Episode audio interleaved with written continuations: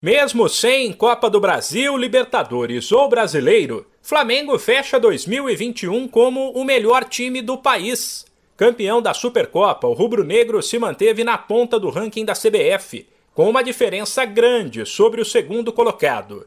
São pouco mais de 17 mil pontos, contra quase 14.600 do Palmeiras, bicampeão da Libertadores.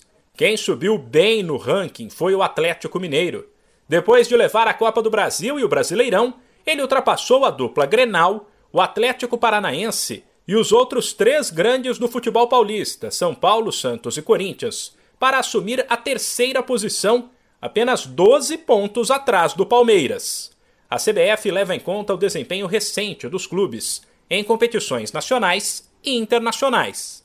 Destaque ainda para o Fortaleza, que fez uma bela temporada garantiu vaga na fase de grupos da Libertadores e pulou do 18º lugar em 2020 para o 11º em 2021. Por outro lado, depois de permanecerem na Série B, o Vasco caiu de 16º para 19º e o Cruzeiro de décimo para 14º. O top 10 do ranking da CBF em 2021, que conta com 239 equipes, ficou assim: Flamengo, Palmeiras, Atlético Mineiro, Grêmio que apesar do rebaixamento vinha em uma boa condição, Atlético Paranaense, Santos, São Paulo, Internacional, Fluminense e Corinthians. De São Paulo, Humberto Ferretti.